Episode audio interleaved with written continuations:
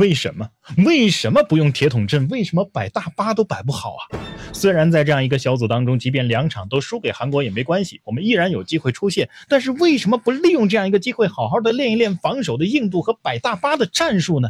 如果还是这样被打花，到了十八强赛面对强敌，又该如何应对呢？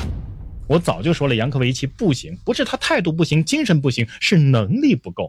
是。从二零一八年到现在，整整五年的时间，一个外国人不远万里来到中国，甚至父亲去世，他也在坚持，他已经很努力了。他为中国足球是牺牲了很多，付出很多，但是一个教练员能力不够是硬伤啊。我之前之所以呼吁杨科维奇下课，不是没有原因，也不是针对他个人，而是我们经历过太多次的失败，总结下来，只有拥有世界杯正赛和预选赛成功经验，而且有完整备战周期的教练，才有可能达成出线的目标。而杨科维奇不符合这个条件。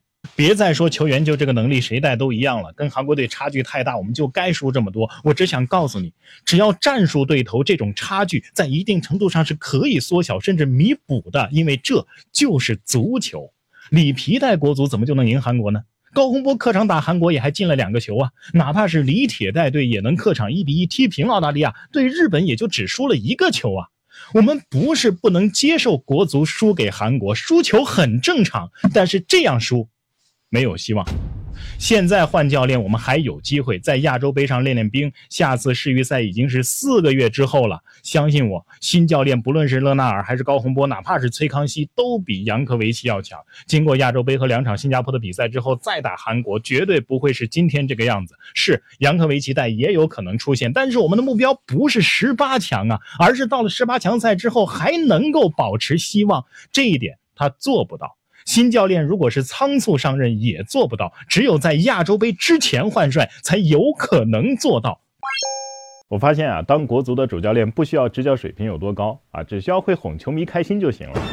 你没发现一个很奇怪的现象吗？第一场国足客场赢了泰国呀，应该说不容易，也达成甚至是超额达成了目标，反而骂杨科的要多一些，因为场面不好看，因为中途换下了韦世豪，因为没上张玉宁。总之，赢了也不行。可是你没看到他换上去的谢鹏飞和高天意一个助攻一个进球吗？你没看到这场比赛我们拿到了三分，而且是最重要的三分吗？第二场主场零比三输给韩国，哎，他们反而不骂了啊！杨科维奇好样的，因为你没有龟缩防守，没有让对手在运动战当中进球，你还有那么一两次进攻。呃，是因为裁判不公平，而且下半场你还上了张玉宁，上了陈普，你什么意思？你想反击呀？你精神面貌是好的呀，你态度是端正的呀。呃，丢三个球嘛，三个球那是裁判的原因呀，啊，运气的原因啊，呃呃，跟韩国队的实力差距本来就这么大的原因啊。呃，总之不是你教练的问题。啊，哥哥们，我悟了呀。足球比赛原来看的是场面啊，比分不重要啊。进球如果是定位球进球的话，那就丢人啊，必须得是运动战。啊，定位球如果是丢球的话，那就不丢人，偶然性太大了。传球传球走地面就是漂亮啊，后场背端让人打反击也漂亮啊，至少态度是好的嘛。长传开大脚那就是丢人，四十五度传中那就是丢人，啊单刀不进那就是丢人。全场如果一个单刀的机会没有，反而无所谓。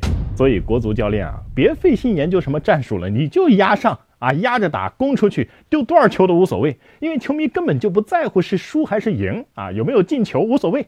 啊，会不会出现无所谓，成绩都是次要的，重要的是你在场上要有进攻，要敢于亮剑啊！你要上他喜欢的球员啊，要有拼搏精神。所以杨科维奇好样的，进了十八强，面对日本、澳大利亚、伊朗、沙特，你还得像打韩国这么打，一直打到被淘汰为止，那你就是中国足球的英雄，先生大义呀！啊，大义，什么进世界杯？